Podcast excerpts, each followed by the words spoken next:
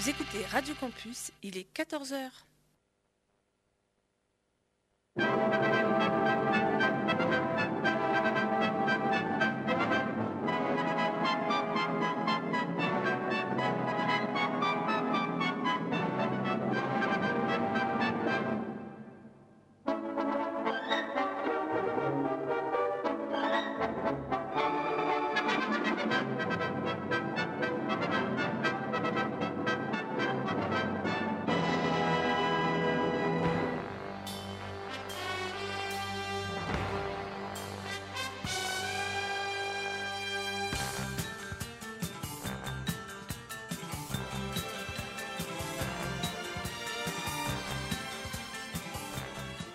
Bonjour à toutes et à tous. Merci de nous faire le grand plaisir de nous recevoir chez vous, de nous écouter sur Radio Campus fréquence 106.6 afin de profiter de votre édition mensuelle consacrée au petit écran. Voici le magazine des séries une émission présentée, proposée par Christophe Dordain, produite par le site Le Quotidien du Cinéma, en partenariat avec la page Facebook du magazine des séries.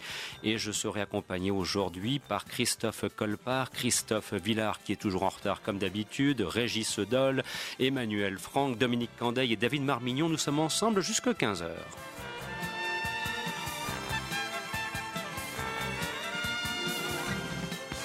C'est donc le magazine des séries et nous sommes en direct de Lille où se produira très prochainement le festival Sérimania. Vous vous en doutez, dans le cadre du sommaire de cette émission, nous reviendrons sur ce festival d'importance qui commencera donc fin avril et nous avons participé à la conférence de presse qui a été organisée le 28 mars dernier. On aura donc bien sûr l'opportunité de, vous présenter quelques lignes de force de ce festival. Il sera également question de la Casa del Papel parce que c'était une émission, une série que l'on devait aborder samedi dernier, mais euh, la suite d'un sommaire absolument démesuré qu'on a essayé un petit peu de recentrer aujourd'hui. Nous prendrons le temps de revenir sur ce programme particulier. C'est notamment Dominique Candaille qui vraisemblablement vous en dira le plus grand bien, entre autres.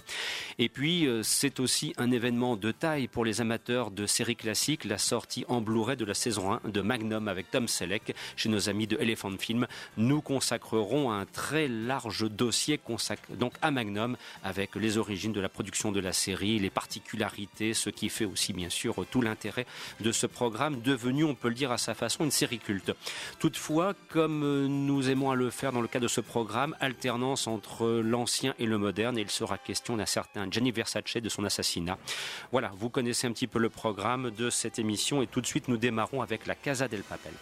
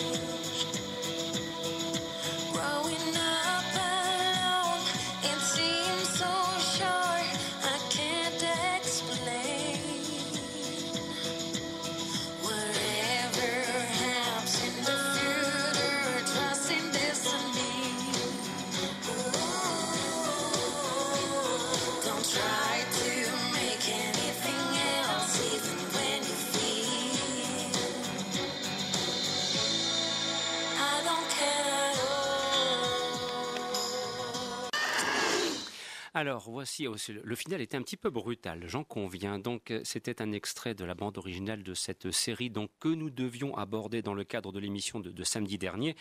Et euh, nous n'avons pas pu le faire, voilà, parce que parfois nous sommes un petit peu débordés par un sommaire euh, d'une telle densité que certains disent à l'écoute de cette émission au bout de 60 minutes qu'ils sont absolument épuisés par le flot d'informations qu'on peut essayer de disséminer au fur et à mesure de nos interventions. Alors cette fois nous prenons un petit peu de temps, Dominique, pour parler de cette belle série Bien sûr, si d'autres souhaitent intervenir, ils pourront le faire, mais, mais tu avais à cœur donc de rétablir cet équilibre bah, pour dire que voilà, puisque prochainement aura lieu Série Mania qui se veut un panorama des séries télévisées à l'international, que voilà une belle occasion de découvrir ce programme, n'est-ce pas? Oui, puis en plus, il paraît que les acteurs, enfin, l'équipe de, de, la série sera à Lille, donc on verra si on pourra les rencontrer. On va réviser un peu notre espagnol. Exactement. Parce qu'en fait, c'est une série espagnole, bien que le générique soit en anglais, ce qui m'a un petit peu déçu. J'aurais préféré une chanson un petit peu plus originale, plus, plus, couleur locale, on va dire. Mm. Et moi, j'ai découvert cette série un peu par hasard en regardant une autre série, une des dizaines de séries qu'on binge toute la, toute la semaine, une série américaine comique, je ne sais même plus laquelle, et un des personnages faisait un jeu de mots et explique aux autres personnages. Mais si, c'est un jeu de mots avec la fameuse série dont tout le monde parle, Casa de Papel.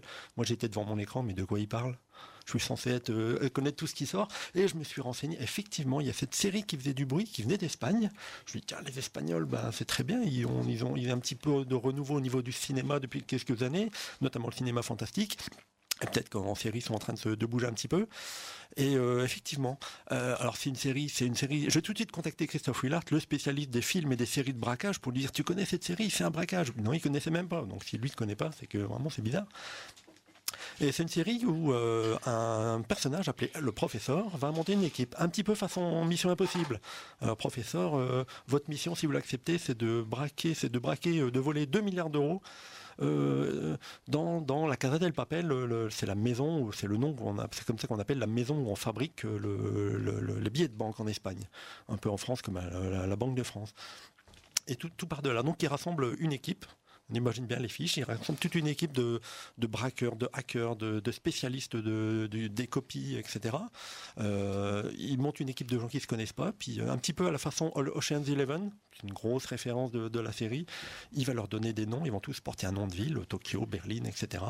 Et ils sont partis. Leur, but, c'est de, de s'enfermer pendant une dizaine de jours dans, dans cette avec 67 otages et d'en ressortir avec 2 milliards d'euros. C'est facile. On peut aussi un petit peu penser euh, au film de Spike Lee, Inside Man. Il y, a un petit peu de cela aussi. Hein. Ah oui, c'est ça. Bah oui, c'est un petit peu. Il y a un peu de, de prison break parce que entrer dans le dans, dans la banque, ça va prendre. C'est simple. En un épisode, tout est posé. En épisode, on connaît les personnages, on connaît un petit peu, un petit peu leur histoire, et ils sont tout de suite dans la banque avec les 67 otages. Ça, on, on se retrouve à peu près à ça à la fin de l'épisode 1, je crois. Le pilote est super efficace. Il donne forcément envie de regarder la suite. Et là, on se dit, bah, il reste combien? Une quinzaine d'épisodes? Qu'est-ce qui va se passer pendant ces 15 épisodes De quoi on va parler? Eh ben, On va vous parler un petit peu du braquage, mais surtout de tous les gens qui sont dedans, que ce soit les, les braqueurs, que ce soit les policiers qui sont à l'extérieur, euh, les, contacts, euh, un petit peu les journalistes et les, les, fameux otages. Euh, et c'est ces gens-là, c'est les relations entre ces gens-là qui vont un peu alimenter la série et notre curiosité. Quoi. Parce qu'il n'y a pas un seul... Peut-être qu'ils sont connus en Espagne, les, les acteurs, il y en a quelques-uns qui ont tourné un peu quelques films. Mais pour nous, c'est des complets inconnus. Il n'y a pas de tête d'affiche. Euh, c'est vraiment une série qui vient. Euh, voilà, si ça n'avait pas été espagnol, si ça avait été une série américaine produite même par un grand nom, je suis pas sûr que je dois regarder, accrocher jusqu'au bout. Je me suis accroché un petit peu par chauvinisme européen peut-être, parce que c'est une série espagnole. J'avais envie de voir jusqu'où ça allait. Puis ces acteurs que je ne connaissais pas du tout m'en ont mis plein les yeux, quoi. Alors de préciser que c'est une série qui a été créée par Alex Pina et que l'on peut voir actuellement donc sur Netflix. David. Ouais, euh, j'aime pas mal euh, la Casa de Papel, c'est plutôt intéressant. Euh, en plus, bon, tu me connais, hein, les Espagnols ils ont le sang chaud, donc la série est très très sexuelle. C'est intéressant, mais moi ça me fait toujours rire de, de voir entre, entre dialogues super importants sur une prise d'otage des gens qui se demandent s'ils ont fait l'amour le matin ou le soir.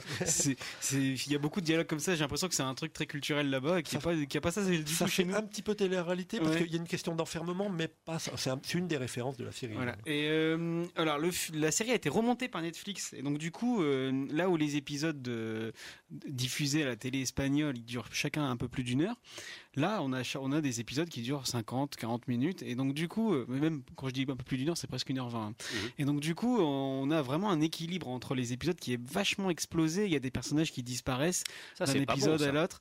C'est un peu bizarre. C'est bah, pour euh, rentrer plus dans les carcans de, Netflix. Quoi. Et après, je trouve que la série, elle souffre aussi pas mal du syndrome Prison Break. C'est-à-dire qu'il bah, y a des rebondissements à la con. Euh, pour donner envie de les regarder l'épisode suivant, qui sont réglés euh, en 5 minutes dans l'épisode d'après. Enfin, voilà. Mais ça marche très très bien en tant que beach watching et si on n'est pas très regardant, quoi. Ça me fait un peu penser euh, à Disney Survivor euh, où il y a des rebondissements à chaque coupure pub. Et mais pour le coup, c'est assez, c'est vraiment emballant pour les quatre premiers épisodes.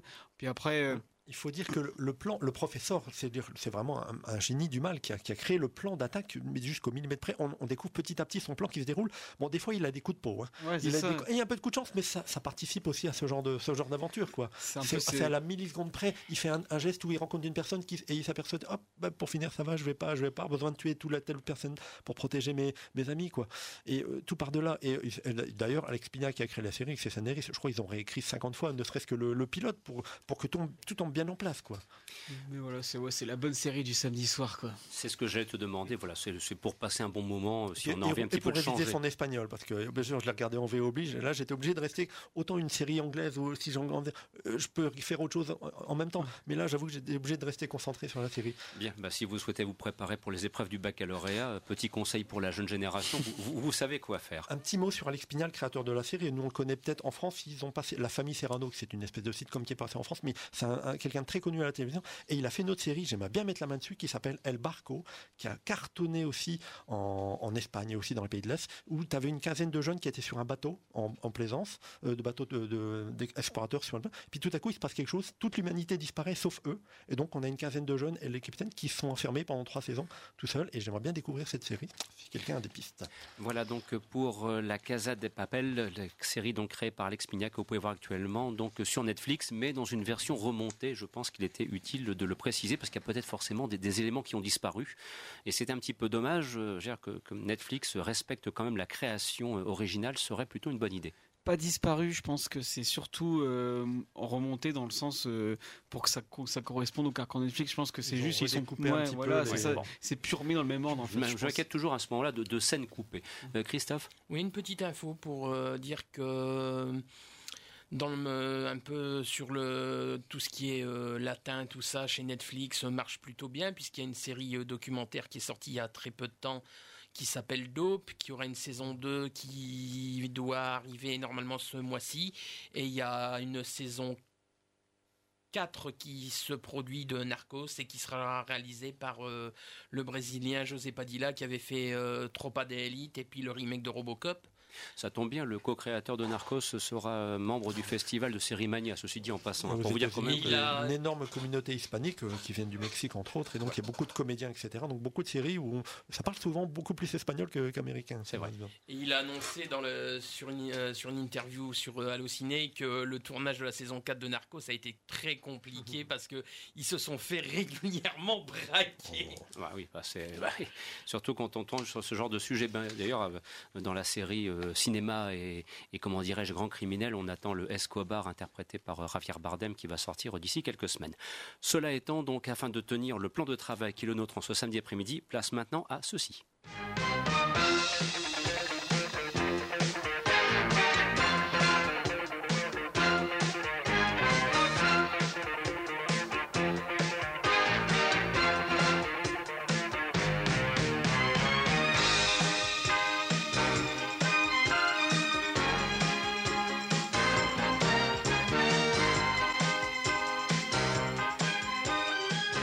Voilà un générique qui aura bercé plus d'un dimanche après-midi lorsqu'on découvrait Magnum pour la première fois et aussi de nombreuses soirées au fur et à mesure des diffusions et rediffusions des huit saisons donc que compte la série. Alors euh, nous voici donc dans le cadre de ce temps fort consacré à la série Magnum, puisque cette dernière euh, vient de connaître une édition en Blu-ray. La première saison est sortie depuis le 21 mars, euh, donc grâce à nos amis de Elephant Film. Et puis une deuxième saison donc arrivera en courant du mois de juin. On se dit bon ben c'était le moment, euh, voilà, de, de prendre le temps de parler de cette série qui est une série d'importance. Et d'ailleurs Emmanuel a, comment dirais-je, mis les habits d'apparat nécessaires, une splendide chemise comme on pouvait la porter que dans la série Magnum. Ma grand-mère a les mêmes rideaux, je crois. Voilà, elle, est vraiment magnifique. Euh, j'espère d'ailleurs qu'elle pourrait être filmée pour être diffusée sur la page Facebook de l'émission. Voilà, c'est a priori ce que vous risquez aussi de voir. Bah, oh là, il y a déjà de très belles photos qui circulent. Si vous allez nous voir en direct sur la page Facebook du magazine des séries, vous allez découvrir un petit peu ce qui se passe de l'autre côté du micro. Redevenons plus sérieux, euh, Emmanuel, et de commencer bah, par le commencement, parce qu'une question toute simple se pose. Magnum, c'est sa particularité, était tourné à Hawaï. Pourquoi avoir choisi de lancer un nouveau programme à Hawaï à l'été 1980 tout simplement parce que les bonjour à tous parce que les studios euh, CBS avaient une infrastructure sur place qui avait déjà bien servi euh, pendant 12 ans avec la fameuse série Hawaii Police d'État avec Jack Lord, Steve McGarrett. Bon, il y a le reboot euh, il y a quelques années, mais 12 ans. C'était la plus longue série policière, je pense, euh, à l'époque, qui après a été détrônée par euh, une dame que connaît bien Magnum, justement, Jessica Fletcher, arabesque. Effectivement, voilà. Donc euh, c'est vrai que c'était pour se servir des structures de production déjà disponibles que ce programme a été en partie lancé, mais, mais, mais pas seulement. Alors, notamment dans le cadre donc de cette édition en Blu-ray, vous pourrez lire un excellent livret d'accompagnement avec le guide des épisodes que l'on doit donc à, à Thierry Lepeu, collaborateur fidèle du magazine des séries parce que nous sommes très largement associés à, cette sortie en Blu-ray. Et euh, Emmanuel, euh, dans bon nombre de ses écrits, euh, Thierry a rappelé ô combien la série Magnum est connectée avec l'histoire des États-Unis et plus particulièrement puisque sa production a commencé à l'été 80, elle s'appuie sur l'histoire des années 70 et, et notamment il est question de la guerre du Vietnam.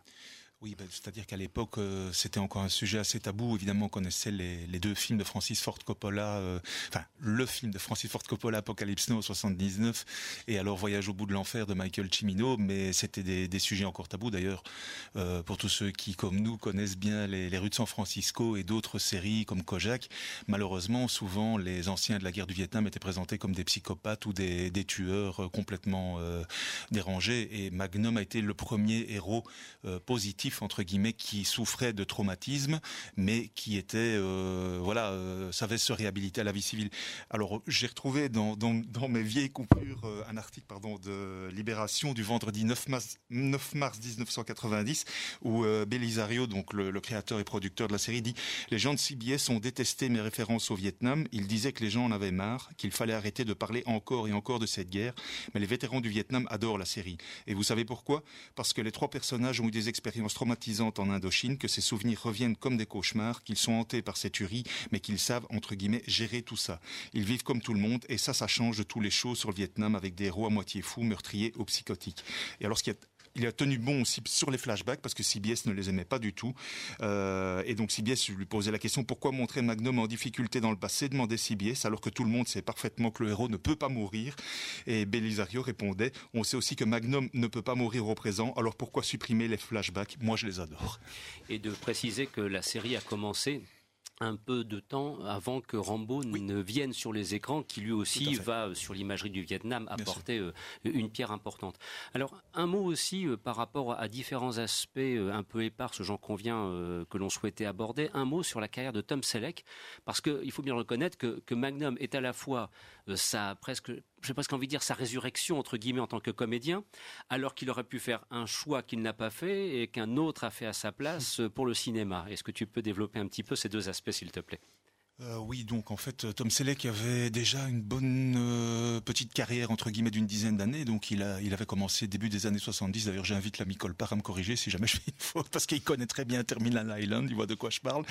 Euh, on va y revenir peut-être. Et, et, donc il a souvent couru les castings et il a failli être Apollo dans Battlestar Galactica, série de Glenn Larson, le co-créateur de Magnum. Et là, il a croisé un certain Don Johnson, le futur Sonic Rocket, et ils ont un peu le même parcours tous les deux parce qu'ils ont tous les deux fait 5 à 6 pilotes qui n'ont jamais été achetés ou vendus à une chaîne pour déboucher sur une série télé. Et ils allaient souvent boire une bière après le après le euh, enfin quand ils étaient rejetés des castings. Et ils se souvenaient d'ailleurs euh, Tom Selleck à l'époque de Miami Vice ah Don Johnson mon copain des années galères parce que Johnson était prévu pour le rôle de Starbuck mais a été évincé à la dernière minute par euh, être remplacé par euh, Dirk Benedict.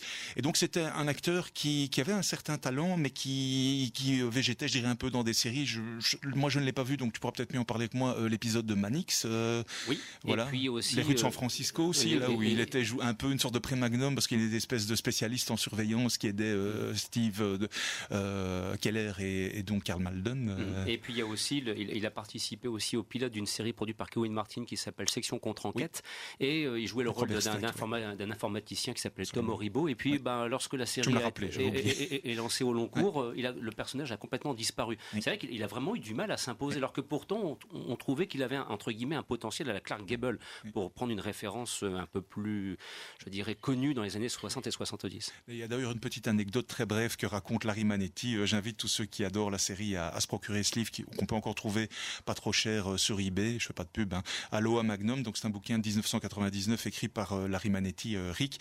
Et alors il explique que vers 1977, Tom Selleck a tourné un pilote avec Robert Urich, le euh, Las Vegas, Spencer Fourier, tout ça, qui s'appelait Bunko, et euh, les producteurs de la chaîne ont rejeté le pilote en disant que les deux acteurs manquaient singulièrement de charisme.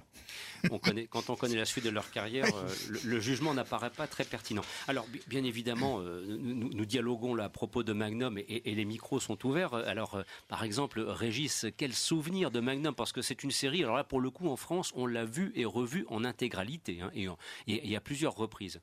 Moi, j'ai découvert j'ai découvert euh, la série en 1981, il me semble, euh, dans Dimanche Martin. Il y a eu les, premiers épisodes ont commencé là, et par la suite, on a eu une deuxième saison. Ils avaient où Antenne 2 avait choisi la plupart des épisodes certainement à un coût plus bas parce qu'on ne voyait quasiment pas Tom Selleck dans la plupart des épisodes que Antenne 2 avait diffusés lors de la deuxième saison.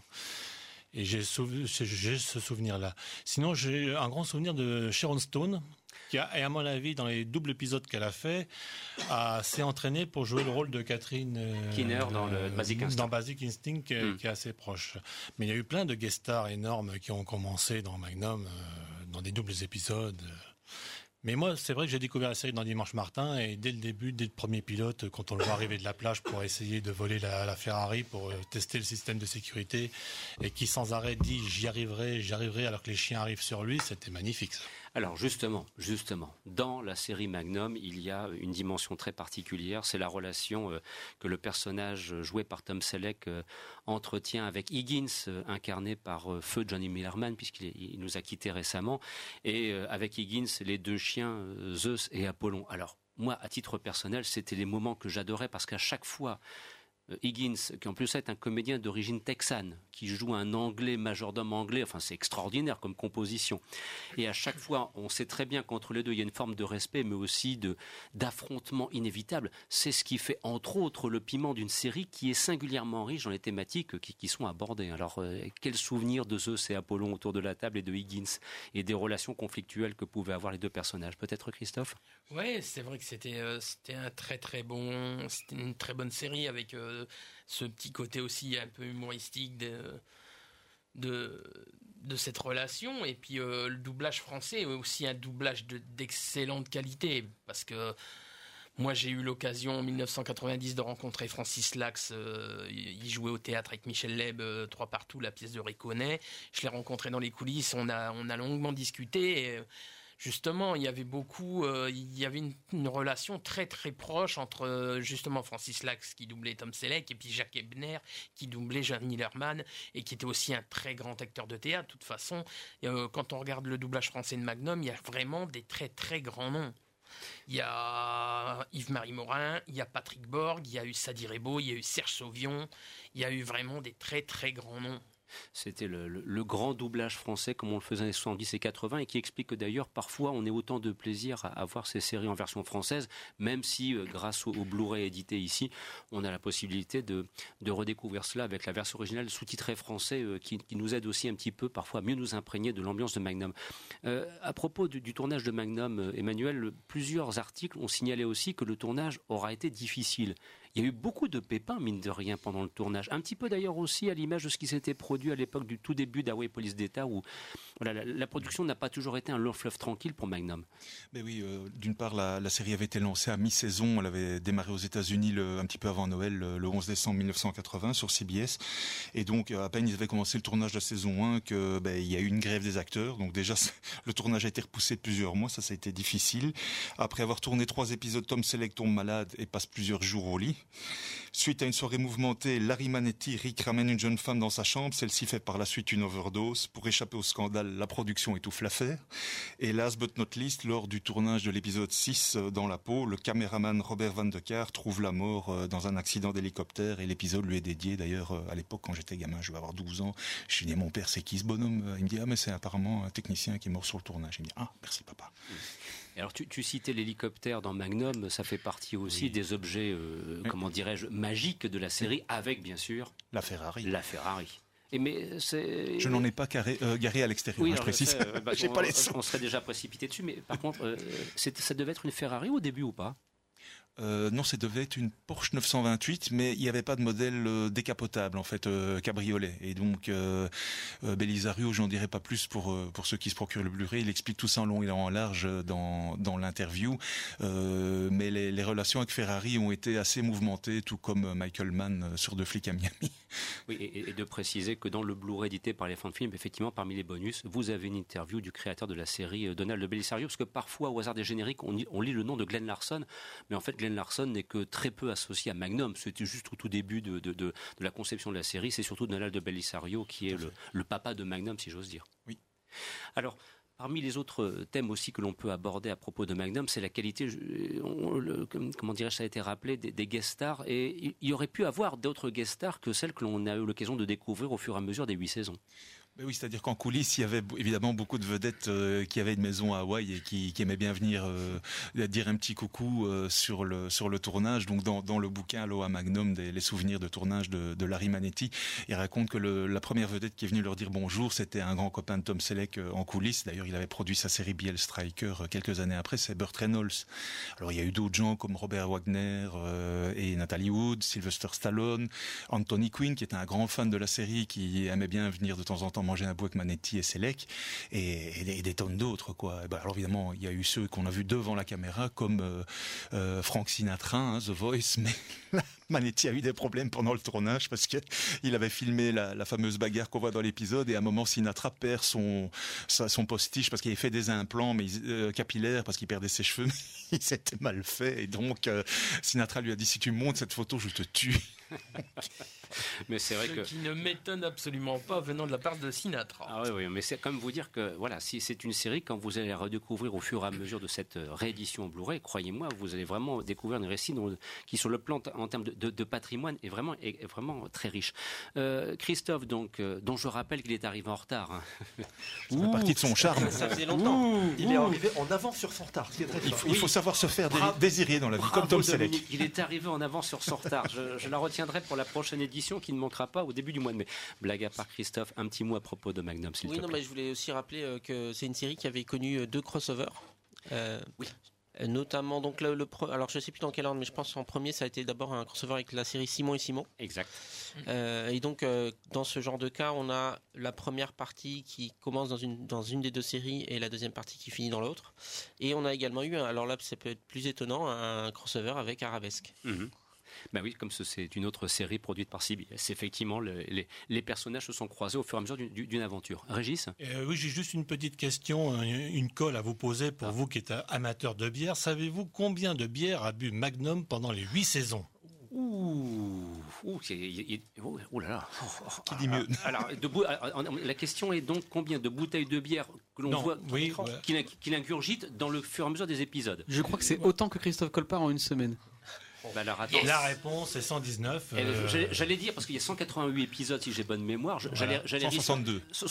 J'allais eh ben, risquer 120. Il, aurait bu 119 canettes de bière en, 8 saisons. Oui, c'est-à-dire autant que Christophe Colpart en 3 jours, oui. Voilà. Donc c'est quand même, quand même, c'est quand même raisonnable sur 8 ans. Sur 8 ans, c'est pas mal, effectivement.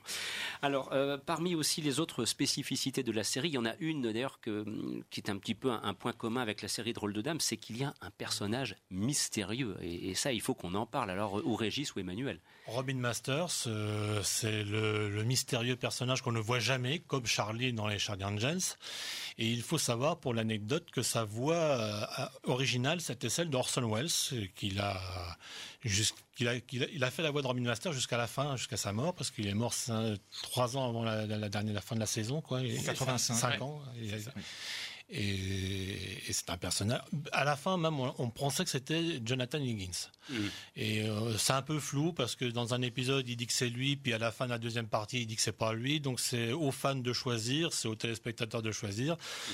Mais bon, pour beaucoup, il semble peu probable que Jonathan Higgins était Robin Masters parce que dans les premières saisons, dans les premiers épisodes, dont La Fouineuse, euh, on voit bien que les personnages ne sont pas les mêmes. Il y a bien Higgins qui est euh, dans la maison et puis Pardon, Christophe?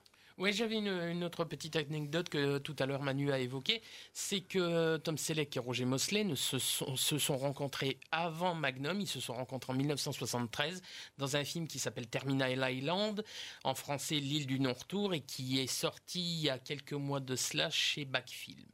Oh bah, si vous avez envie de découvrir cette petite pépite, faut surtout pas vous gêner. Hein.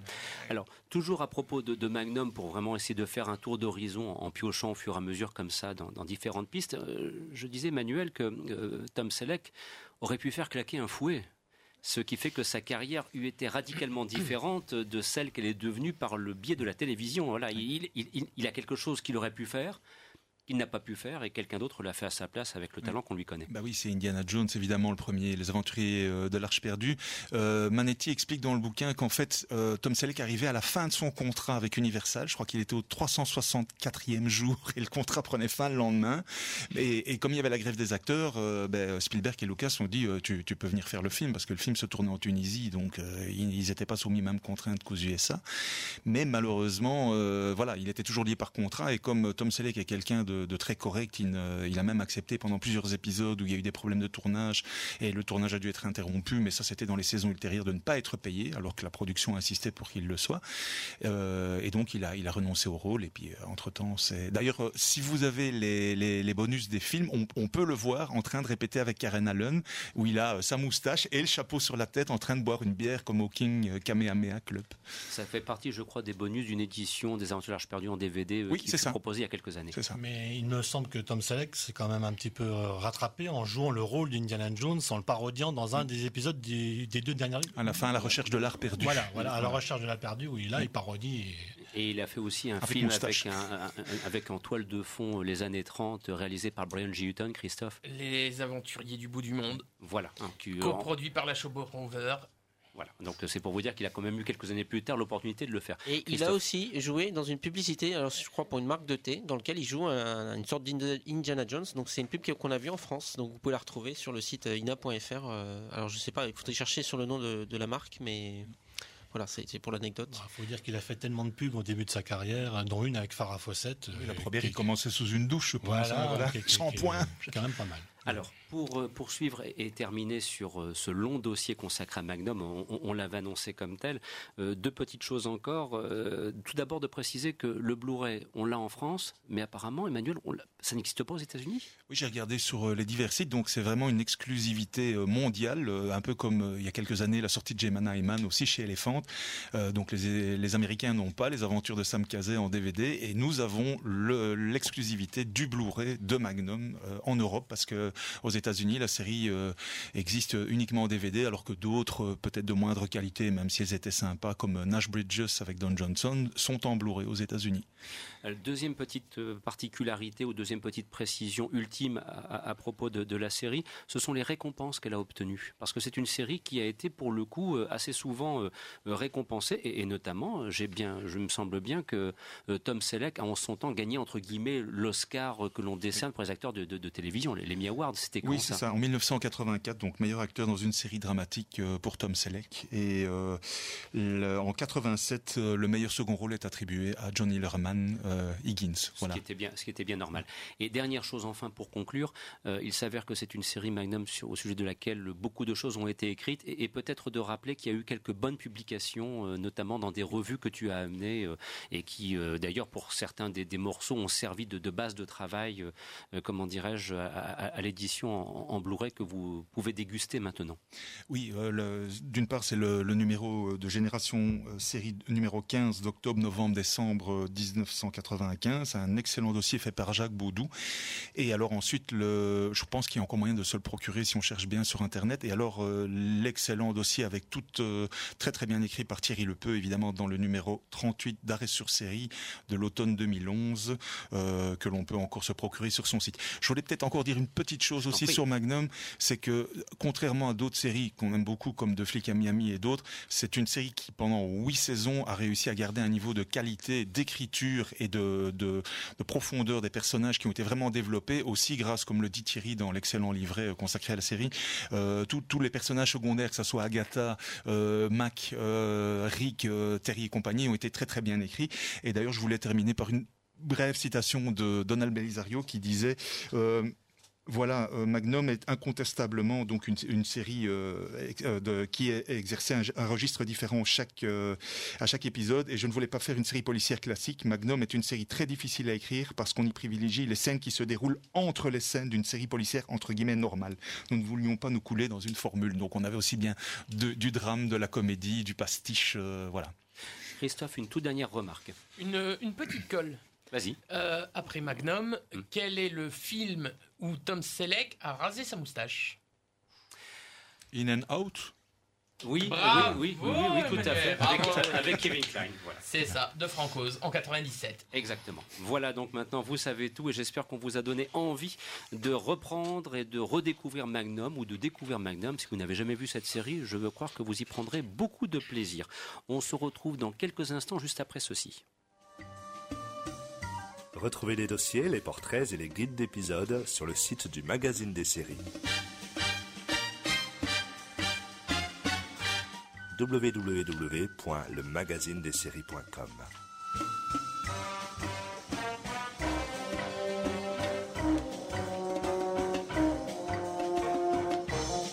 Vous êtes à l'écoute du magazine des séries sur Radio Campus, fréquence 106,6.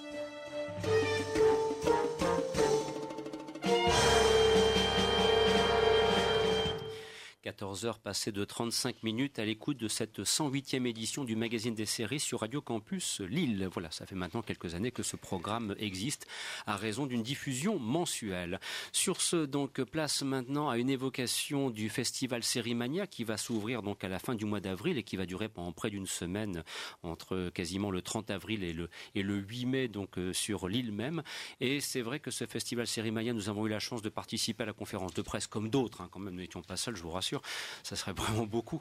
Euh, blague à part, donc on a eu la grande chance de pouvoir participer à la conférence de presse qui a été organisée donc euh, dans la métropole lilloise et qui nous a permis de découvrir euh, le, programme. Alors justement, Dominique me disait hors antenne, pendant plusieurs semaines, on n'a pas eu d'informations, c'était le grand silence, puis alors soudainement, ça a été un flot. Alors Bien sûr, on pourra toujours euh, essayer de comparer la programmation de tel ou tel festival de série, parce qu'on a un autre effectivement qui a lieu à Cannes, et c'est bien normal aussi qu'on s'y intéresse.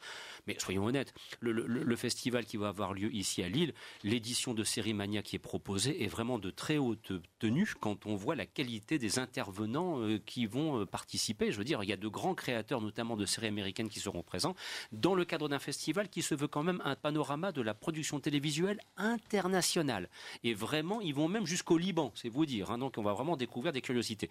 Mais alors on va commencer par le dessus du panier, euh, Dominique, et puis d'autres bien sûr qui souhaitent intervenir pour un petit peu mettre en avant quelques-uns des invités. On ne pourra pas tout dire, mais quelques-uns des, invités parmi les plus prestigieux que l'on va accueillir, et, notamment puisqu'on parlait. La liste sous les yeux. Mais, non, mais parce que euh, Emmanuel parlait de Nash Bridges, euh, il y a, quelqu'un qui est concerné qui va venir. Oui, Carlton Cuse, hein, le, le, fameux producteur scénariste de Lost et Bates Motel. Voilà. Et aussi donc le, créateur de Nash Bridges fera partie donc euh, du, jury de, ce festival. Qui d'autre également pourra-t-on euh, voir euh, sur l'île entre fin, fin avril et début mai, David? Patrick Duffy. si ça c'est pas la méga classe, les gars. Ouais, non, mais c'est vrai, c'est quand même sympa. Je veux dire pour le mot slip jaune. Voilà. entre autres, hein, c'est vrai que Patrick Duffy sera là, euh, comment dirais-je, à la fois parce qu'il a incarné, euh, le, il a été le héros de la série télévisée L'homme de l'Atlantide, mais aussi parce que c'est le 40e anniversaire de, de, Dallas.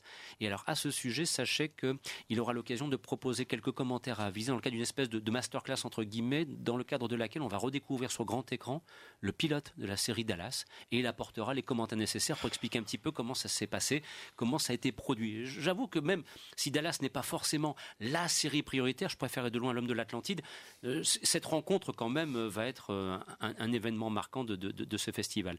Que peut-on encore signaler d'autre? Alors Dominique, peut-être éventuellement. Ce que j'aime beaucoup, c'est que bon, effectivement, il n'y a pas de super grande vedette, mais c'est pas, c'est pas, c'est pas, c'est pas plus mal. J'ai l'impression que c'est un festival qui est beaucoup plus proche des, spectateurs en fait, et mm. beaucoup plus participatif, avec pas mal de tables rondes. Il y a beaucoup de choses autour de la musique. Il y a même, j'ai vu quelque chose autour de la nourriture et de la cuisine. Oh, oui. Très bien, ça, je ne vais pas le manquer. Mm. Oui, d'ailleurs, il est gratuit aussi. Ah oui, c'est quand même une volonté d'ouvrir au plus grand nombre. Ça nous ramène un petit peu aux mm. années de l'île 2004 où il y avait euh, dans, la moindre rue, tu faisais trois pas dans une rue, avais tu tombais sur une exposition, tu traversais la rue, tu tombais sur une autre rue, tu entrais dans une cabine téléphonique, c'était un musée. Enfin, il y a un petit peu de ça, il y a des choses, mais partout. Je ne sais même pas si on aura le temps de tout faire. C'est ça qui est bien. Alors, euh, parmi les curiosités, alors bah, il y, a donc effectivement la venue du, co-créateur de la série Narcos, il y a donc la venue de Carlton Cuse, il y a, la venue de Patrick Duffy, mais aussi dans un tout autre registre, on va pouvoir revoir sur grand écran un épisode de la série Nouvelles aventures de Vidocq avec Claude Brasseur, en présence de Marcel Blouval, qui là aussi amènera donc les commentaires nécessaires, parce qu'en plus de ça, cet épisode qui s'appelle Les chauffeurs du Nord euh, a été euh,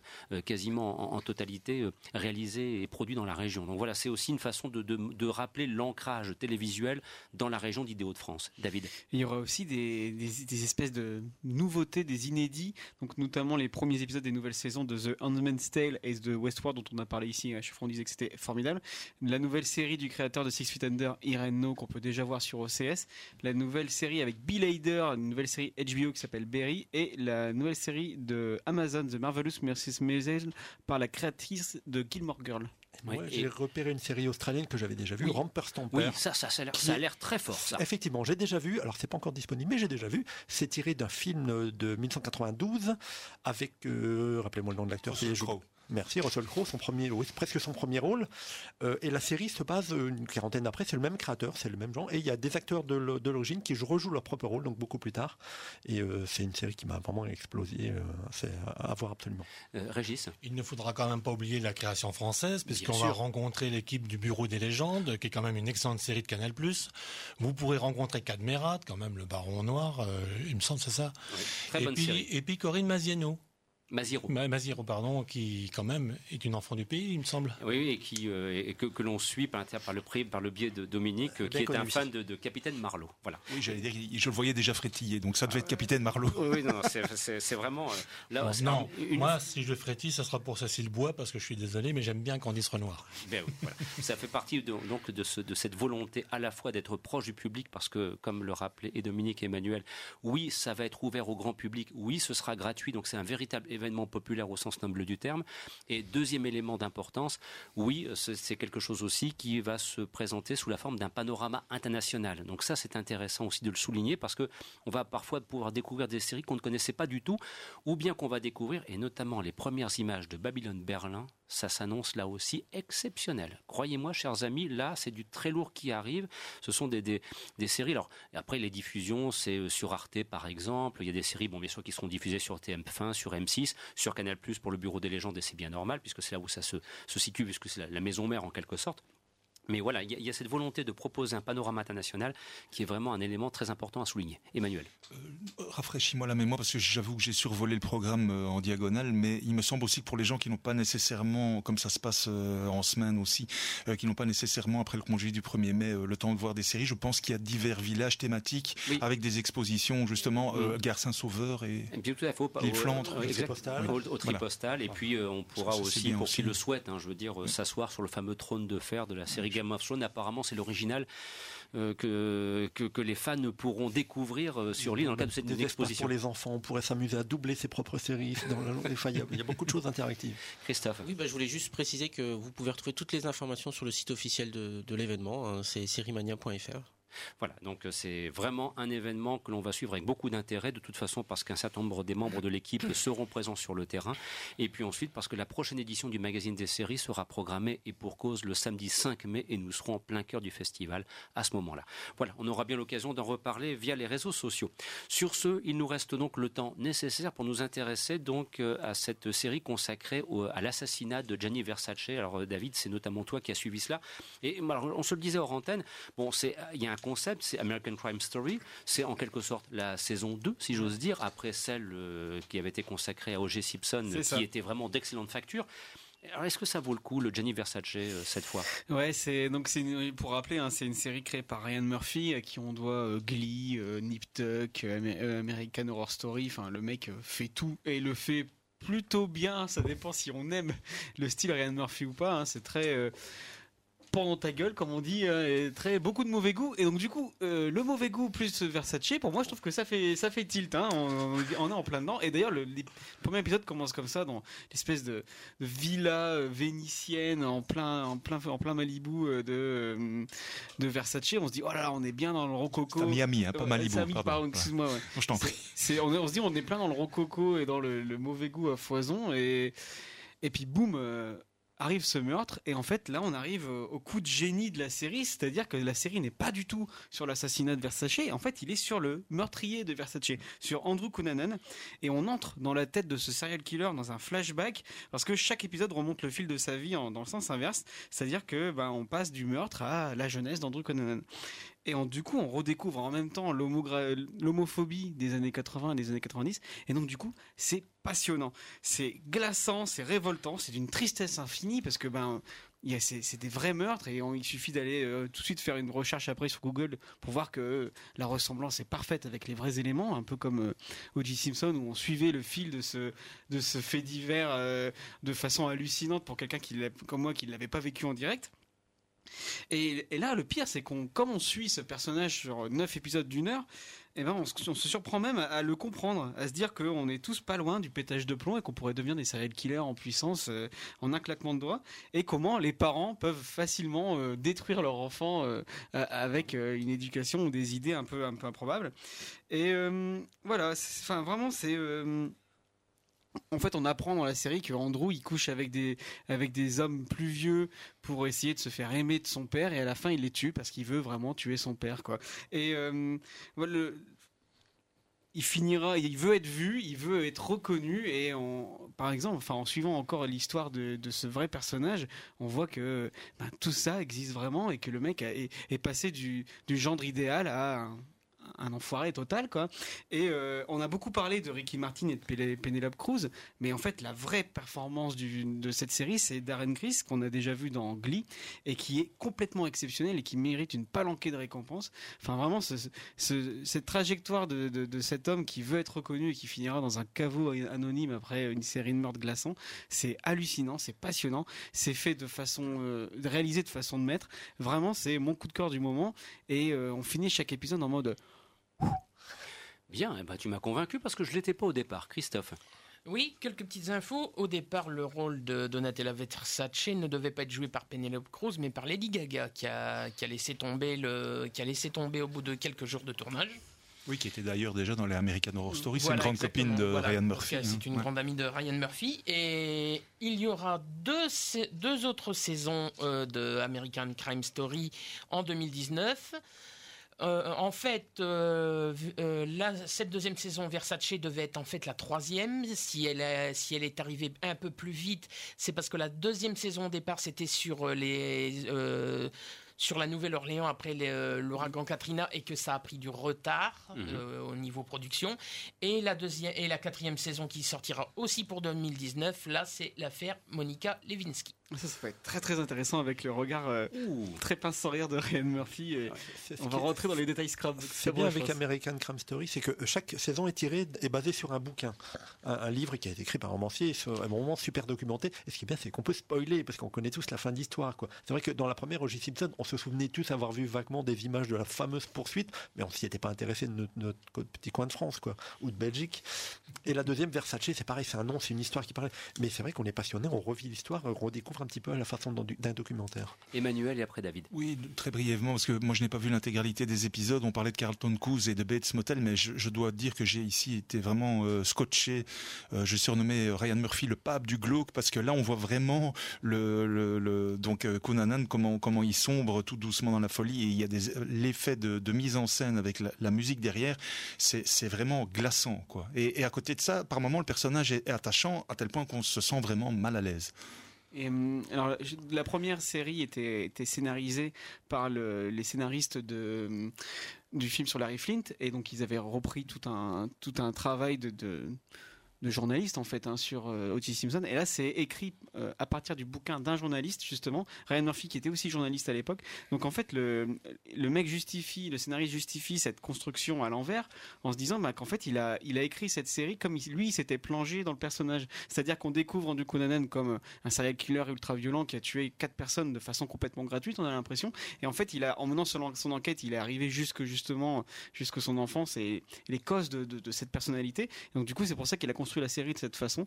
Et je trouve que c'est la meilleure des façons de le voir parce que premier épisode, on est en plein dedans. On, commence par euh, cette espèce de de, de- de chasse à l'homme en fait, et pour revenir en arrière comme ça et finir le dernier épisode ju- juste sur la, la chasse à l'homme, mais de façon totalement biaisée parce que sur huit épisodes, on a eu le temps de s'attacher à, à ce personnage. Enfin, s'atta- s'attacher euh, vite fait quand même. hein. Il y mais- a beaucoup de gens qui ont été déroutés par le fait qu'on attendait à savoir plus sur le crime et, et pas, et pas trop. Quoi. Je vais remarquer qu'on a par- tout à l'heure on parlait de La Casa des Papel. euh, le, le casting est vraiment très espagnol alors que les personnages sont tous italiens dedans. On a Ricky Martin, on a Penelope Cruz, euh, l'acteur qui joue le Versace. Ramirez. Edgar Euh, Edgar Ramirez. Ramirez, euh, voilà, assez Qui avait joué euh, Carlos dans le film d'Olivia Il a eu un César, oui. C'est ce qui est vraiment marrant, c'est qu'on les voit 5 minutes par l'épisode et encore. C'est vraiment concentré sur Darren Criss et la relation avec sa mère notamment. Enfin, c'est et puis la C'est pas une série sur Versace, c'est ça qui est du tout, étonnant. ça. Et c'est justement, je pense que c'est aussi pour ça que on voit les commentaires sur internet, tout le monde dit le- la série s'appelle L'ass- l'assassinat de Gianni Versace. Alors on a l'impression d'une tromperie sur la marchandise, mais non, moi je trouve que c'est encore plus génial parce que justement comme c'est l'histoire d'une personne qui veut se faire reconnaître et qui finit dans un caveau anonyme, le fait d'appeler cette série là comme ça et pas de l'appeler Andrew Cunanan, ça, ça explique tout en fait en un titre et c'est Tout- vraiment Tout fort. comme la première saison, O.J. Simpson parlait de O.J. Simpson, bien sûr, mais pas tellement du crime, mais de, de son côté, de sa vision en tant que noir ou blanc, etc., de- et du- et d'une époque. C'est ça qui est passionnant. Et- et- Vivement les deux autres saisons. Quoi. Et de la mécanique euh, procédurière, euh, pardon, procédurale aux États-Unis en ce qui concerne le fonctionnement de la, de la justice. Et là, le regard sur l'homophobie est vraiment, euh, enfin, vraiment poignant parce que même euh, on voit le dans le personnage de Ricky Martin qui, qui est euh, l'amant officiel, de- enfin le compagnon de Dieu Versace et qui se fait totalement dégager de, de l'histoire en fait. Et, et c'est vraiment hallucinant de voir cette radiographie et puis de, de voir que le mec a eu le temps de tuer euh, 4-5 personnes, mais que tout le monde s'en foutait parce qu'il tuait que juste des homosexuels et que la police. Une, euh, une cinquième saison sur Johnny Hallyday, par exemple. Ah ouais, bah là, il y a quoi faire. hein. Allez, le mot de la fin pour Christophe. Euh, une petite euh, précision pour euh, la troisième saison qui arrivera donc euh, sur euh, Katrina. Euh, Il y a déjà deux gros noms au casting, à savoir que ça sera euh, Dennis Quaid qui fera le rôle du président George W. Bush Oh, hmm. et Annette Bening qui jouera le rôle de Kathleen Blanco, la gouverneure de Louisiane. Bien, ben voilà qui s'annonce très bien en effet. Il nous reste encore quelques instants, à peine une dizaine de minutes pour achever cette édition du magazine des séries et de profiter de cela pour un tour de table. Vous savez, on aime bien à ce moment-là vous vous donner quelques informations. Alors ça peut être une sortie en DVD, ça peut être une série à voir qui vient à peine de commencer. Et moi, je vous indique tout de suite une chose. Euh, Non seulement je suis avec un intérêt euh, euh, comment dirais-je, légitime la saison 7 de Homeland, dont je n'arrive pas à croire comment ils parviennent encore à se, à, se renouveler, et, et je suis toujours accro aux, aux aventures désespérantes de Carrie Mathison. Et puis, j'ai eu l'occasion de découvrir, comme certains d'entre vous, le premier épisode de la saison 6 de The Americans et de replonger immédiatement dans une série dont la qualité d'écriture et d'interprétation me laisse à chaque fois pantois. La dernière en plus.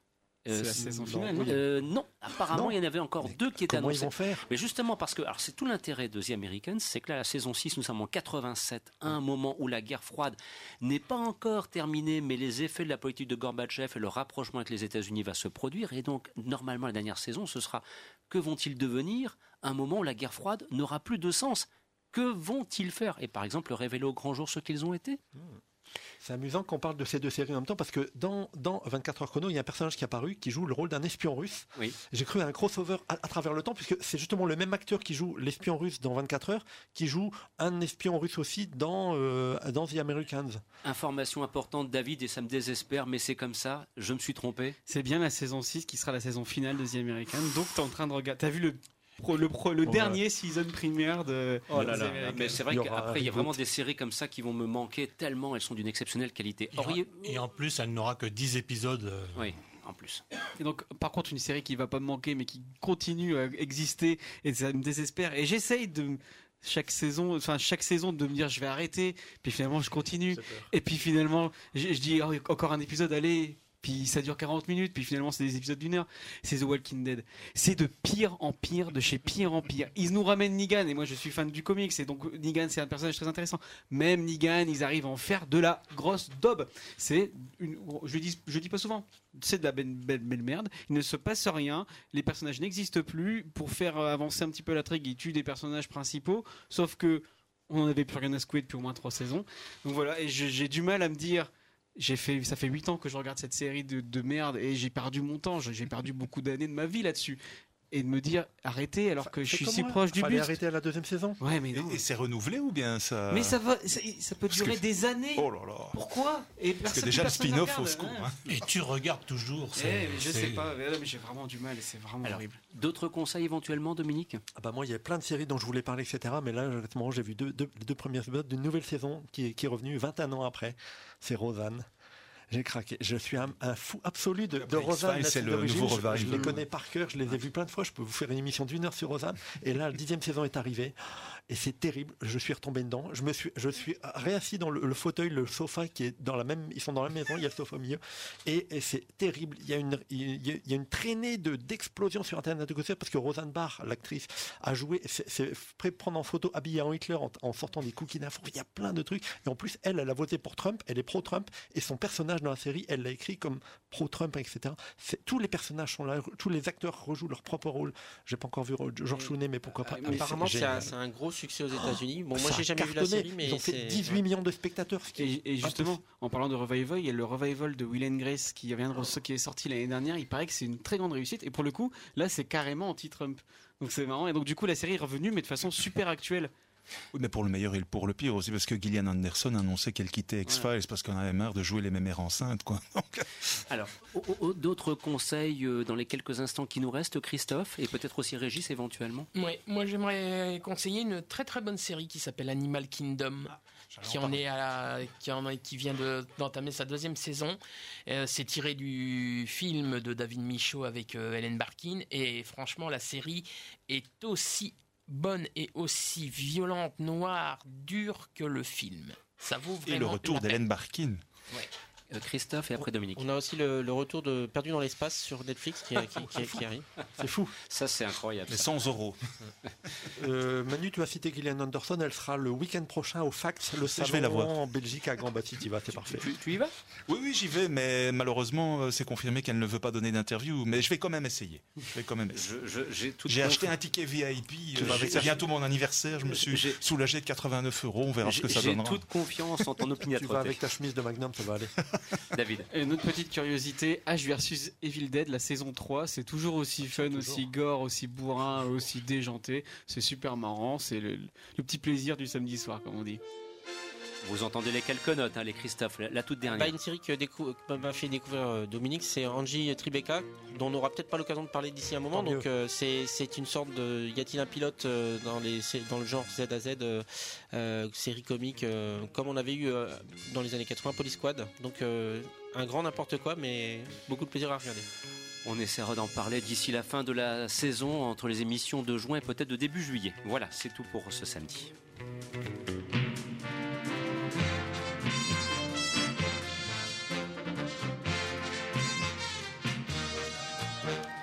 Vous écoutiez le magazine des séries, une émission proposée, présentée par Christophe Dordain. Un grand merci à Christophe Villard, Christophe Colpart, beaucoup de Christophe autour de la table comme à chaque fois. Un grand merci également à Régis Dole, Emmanuel Franck, Dominique Candaille et David Marmignon. Dans quelques instants, suite des programmes sur votre station. La semaine prochaine, retour du cinéma avec les aventures salles obscures. Un grand merci pour votre passion et votre fidélité. Ah oui, un petit clin d'œil. La semaine prochaine, on parlera d'un certain film de Steven Spielberg, si vous voyez ce que je veux dire. Voilà, c'est dit. Et de vous souhaiter un excellent week-end à l'écoute de nos programmes. Merci, au revoir.